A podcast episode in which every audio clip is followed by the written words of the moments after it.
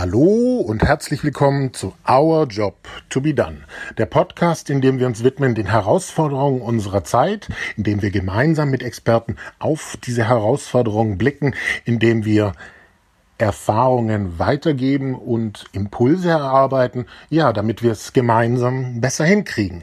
Mein Name ist Johannes C., ich bin der Gründer von Our Job to be Done und wenn dir dieser Podcast gefällt, dann gehe bitte auf ojtbd.de und unterstütze unsere Arbeit.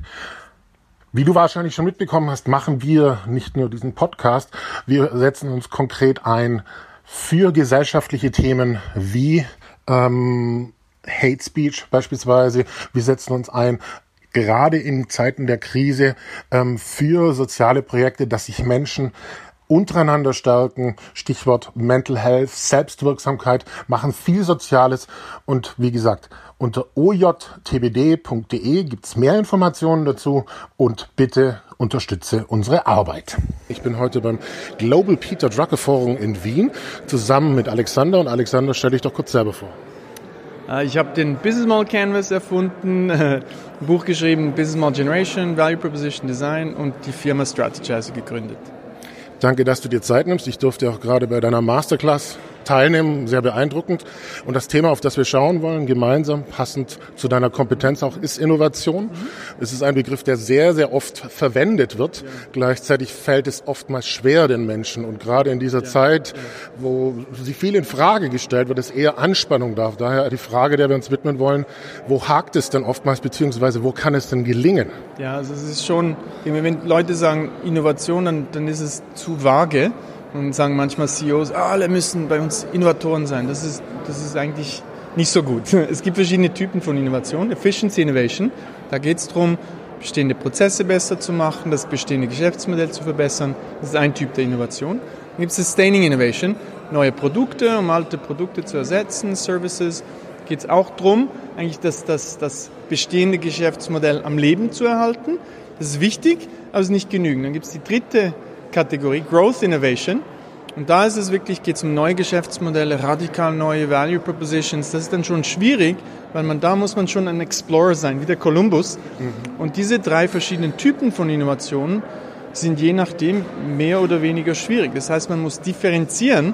Alle können Prozessinnovatoren sein, aber nicht alle müssen Explorer sein. Aber ich brauche in meinem Unternehmen einen Platz, wo Explorer leben können und, und neue Ideen ausprobieren können. Und du sagst eben auch im Unternehmen. Das heißt, es geht jetzt nicht darum, dass das irgendwo ein Fremdkörper ist, sondern es muss tatsächlich mit reingenommen werden in dieses Ökosystem. Ja, weil sonst ist es ein Startup. Und das Schwierige ist, wenn ich wenn ich es nicht im Unternehmen integriere, bin ich eigentlich ein Startup in Ketten. Das heißt, ich muss wie ein Startup agieren, habe aber die alten Prozesse von einem rigiden Unternehmen. Das heißt, ich muss einen Ort nicht nur ähm, physisch, sondern auch psychologisch und kulturell kreieren, wo man anders agiert, ausprobieren, anpassen, sehr schnell ist. Ähm, das muss aber integriert sein mit dem bestehenden Unternehmen. Ich will ja die bestehende Brand benutzen, ich will bestehende Kompetenzen nutzen, ich will vielleicht das, vielleicht das Legal Team benutzen. Das heißt, wenn es keine Integration gibt, dann brauche ich ja nicht eigentlich die Stärken eines bestehenden Unternehmens oder mit den bestehenden Kunden sprechen. Das tönt banal, aber oft sind die Key Account Manager nicht bereit, dem Innovation Team Zugang zu geben, mhm. weil die manchmal Angst haben um ihren Bonus. Das heißt, man muss wirklich einen separaten Raum kreieren, aber den auch integrieren, weil das sonst nicht funktioniert. Das ist ja ein bisschen wie ein Kunstgriff dann im Endeffekt, weil das ja so fremd auch äh, ist, je größer das Unternehmen wird. Ne? Ja, das, das, wenn es als Fremdkörper empfunden wird, dann funktioniert es nicht.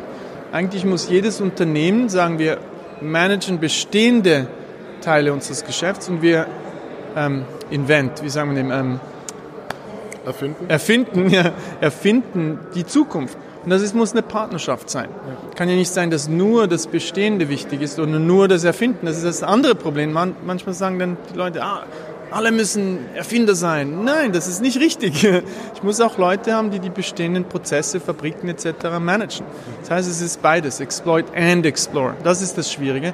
Zwei Kulturen unter einem Dach, eine richtige Partnerschaft. Und das braucht dementsprechend auch Verständnis und, glaube ich, auch Moderation.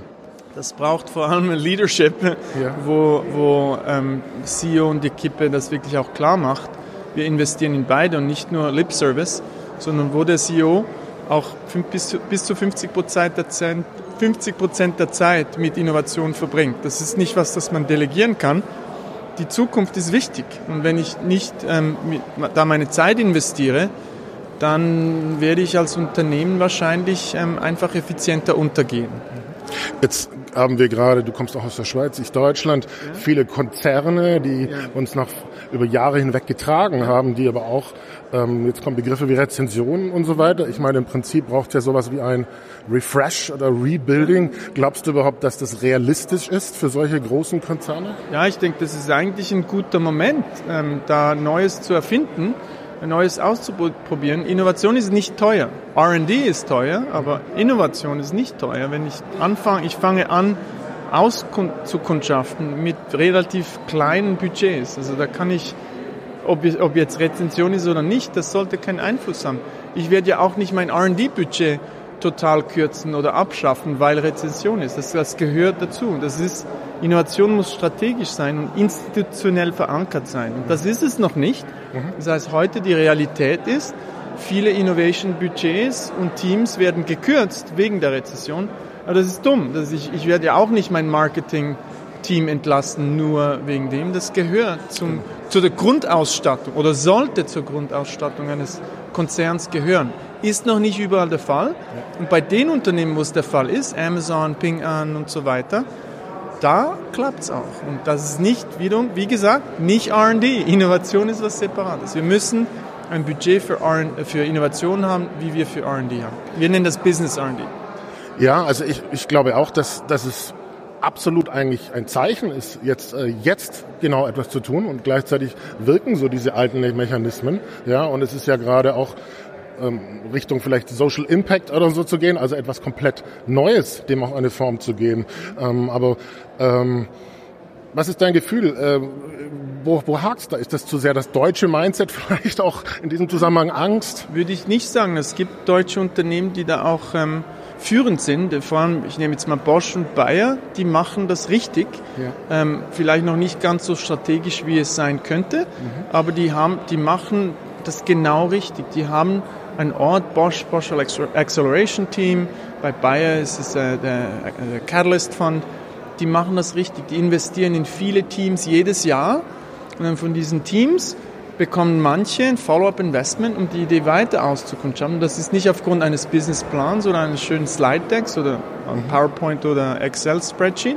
Das ist aufgrund der Beweise, Evidence, die die zeigen nach drei Monaten. Also da gibt es deutsche Unternehmen, die das richtig machen. Noch nicht genug ja. und vor allem noch nicht in den äh, Industrien, wo das noch mehr passieren sollte, wie Banking zum Beispiel. Das in den Banken, da denkt man nur Fintech, aber Fintech ist nicht ist Technology Innovation. Bei, beim, beim Banking gibt es da viel Potenzial für neue Value Propositions und ja. neue Geschäftsmodelle. Und das muss nicht unbedingt technologiebasierend sein. Ich finde ja diesen Bereich Evidence auch eben eine riesige Chance, weil er Transparenz reinbringt. Gleichzeitig ist es aber oftmals auch so, dass das vielleicht auch den Menschen, die schon lange in einem Konzern sind, eher Angst macht. Ja, ich denke, das muss nicht Angst machen. Wenn man die, wir wissen heute, wie es geht. Da gibt es Prozesse, da gibt es Metrics. Das muss nicht Angst machen. Angst macht es nur, weil es heute eine Blackbox ist für viele noch alles weil sie das nicht äh, genügend angeschaut haben. Heute ist Innovation keine Blackbox mehr. Wir wissen genau, was man machen muss, um systematisch neue Value Propositions und Geschäftsmodelle zu erfinden. Aber um das umzusetzen, braucht es wirklich de, den Willen des Top-Managements. Das ist eine Willenssache. Mhm. Das, ist, das ist nicht ein Kunstgriff den, äh, mit, mit Wundern und, und un, unglaublich kreativen Leuten. Kreativität ist, ist overrated. Es geht darum, Innovationsprozesse einzuführen, Innovationsbudgets und das so zu strukturieren, dass man das Risiko vermindert. Das ist eigentlich möglich, aber es braucht die, die wirklich Willenskraft des Managements, sonst passiert es nicht. Vorletzte Frage, passend dazu, dein eigener Canvas äh, ist absolut gesetzt weltweit, ja, aber ich schätze mal auch, du hast viel Try, Error, Learn, Optimize im Endeffekt ja, klar, gemacht. alles, was wir heute machen, was funktioniert, basiert auf Trial and Error.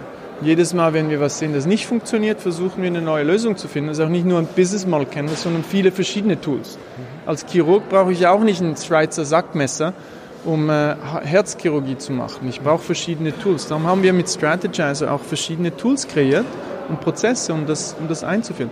Das war alles Trial and Error. Heute funktioniert es, weil wir sehr viel experimentiert haben. Ja, und ich glaube, auch der Begriff Try, Error, Learn wird so oft verwendet, ähm, aber wie, wie oft wenden es die Leute an? Ich mache diesen Podcast zum Beispiel, ja, ja und äh, über die Gespräche ergibt sich so viel Neues für mich Lernprozess, auch ganz neue Produkte, die ich entwickle und viele Leute sagen dann, was machst du eigentlich? Und dann denke ich mir, nein, ich mache Try, Error, Learn, ja. Optimize. Aber ich, ich, was wichtig ist, ist, Trial and Error tönt so nach Hauruck Heute wissen wir genau, wie dieser Prozess aussieht. Ja. Wir können messen, ob das Risiko vermindert wird mhm. mit diesem Prozess. Das heißt Metrics. Trial and Error tönt, tönt immer ein bisschen, ah ja, okay, ich versuche es mal. Nee, das ist schon ein ganz, ganz ähm, starker Prozess, wo wir Experimente machen, wo wir Metrics haben. Wir wissen genau, wie man das heute machen muss. Das heißt, das kommt von Trial and Error. Heute ist der Prozess von Trial and Error, mhm. aber nicht ein Zufall. Das ist, das ist strategisch und taktisch ganz, ganz klar, was man machen muss. Also letztlich eine Bekräftigung, auch aus der Angst auszusteigen, sondern es gibt einen Baukasten, genau. es gibt äh, Strategie, es gibt ein gutes Fundament, auf dem man es aufbauen kann. Genau. Was noch fehlt, ist die Willenskraft des, des Top-Managements und dann ist es nur noch eine Umsetzungsfrage. Sehr schöne Call to Action. Danke dir. Super. Toll. Dankeschön. Viel Glück. Dankeschön. Danke.